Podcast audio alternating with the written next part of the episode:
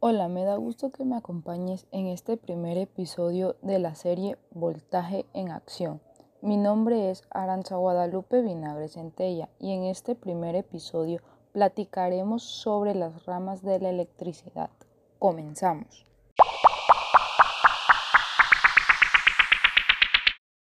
Como la mayoría de los fenómenos físicos en efecto de las cargas eléctricas se observa cotidianamente, la electricidad se divide en dos ramas básicas, la electrostática y la electrodinámica.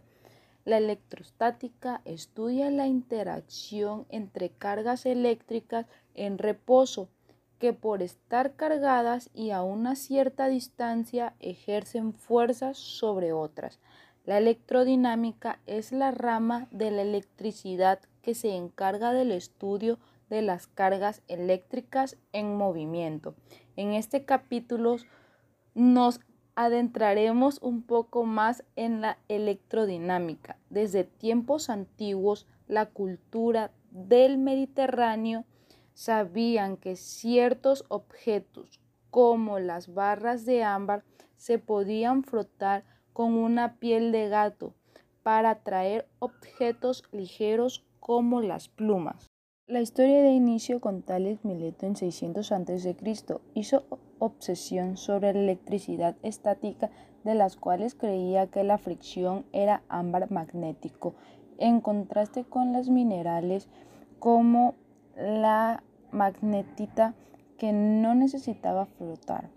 El tema de la electricidad estática surgiría siendo poco más una curiosidad intelectual por más de dos mil años, hasta que el científico inglés William Wilber hizo un estudio cuidadoso distinguiendo el efecto de las piedras magnéticas de la electricidad estática producida frotando el ámbar.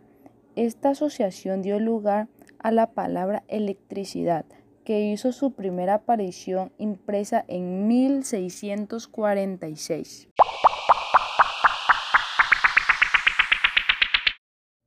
Te agradezco por haberme acompañado en este primer episodio. No te pierdas el siguiente episodio la próxima semana.